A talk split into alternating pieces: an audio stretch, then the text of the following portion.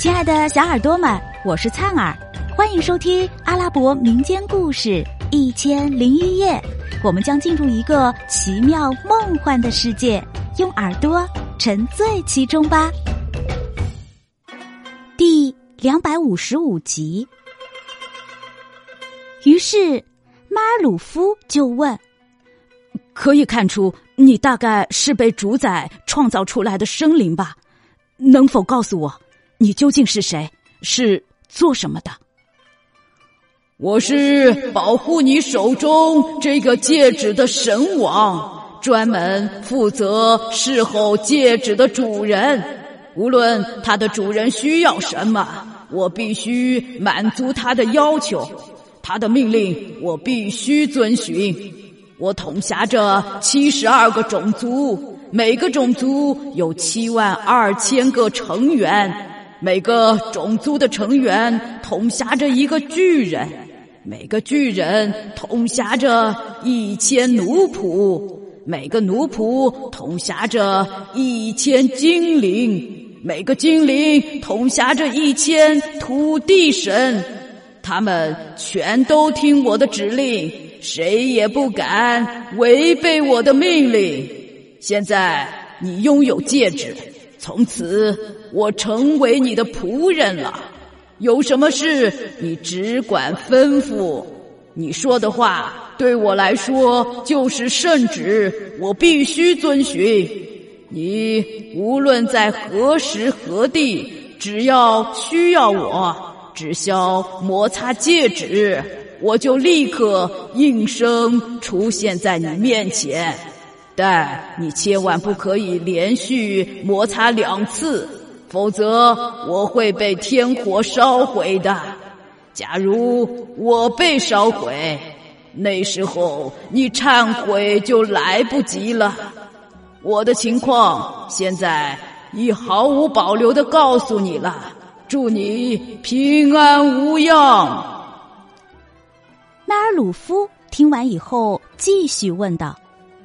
那么，尊姓大名？我叫艾比塞尔多图。艾比塞尔多图，这是什么地方？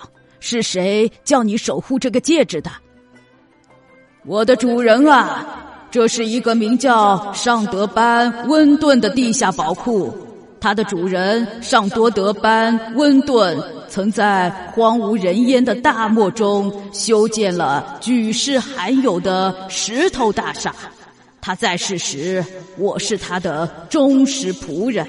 这个戒指是他遗留下来的，一直保存在宝库中。如今，他的所有权属于你了。哦。那我需要这个宝库中的所有宝物，你能把它们给我搬出去吗？完全可以，这个任务是举手之劳的事。那好吧，你就按要求把所有的宝物都搬出去，一件也别留下。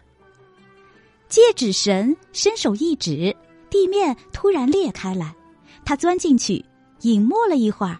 接着便出来无数伶俐、活泼、可爱的小孩子，手持金锣银筐，开始搬运宝库中的金银珠宝。不一会儿，就全都搬光了。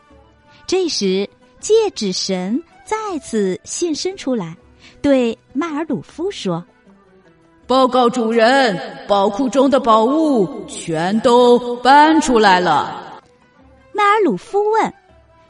这些漂亮的、可爱的孩子是谁呀？他们是我的孩子，因为这是一桩小任务，他们能够胜任，所以我叫他们来服侍你。对此，他们感到非常的荣幸呢。现在你还需要什么呢？请吩咐吧。哦，你能不能给我弄些骡马和香龙来？把这些宝物装在香笼中运走呢？这件事再简单不过了，可以马上完成。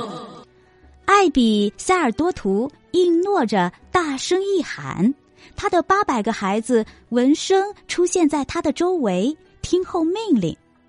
他吩咐孩子们：“这样吧，你们中的大多数给我变成罗马，剩下的一部分变成非常漂亮标志的王宫里所找不出来的奴隶，一半变成马夫，一半变成仆役，然后前来接受任务。”亲爱的小耳朵们，这集故事先讲到这儿啦，我们下集再见。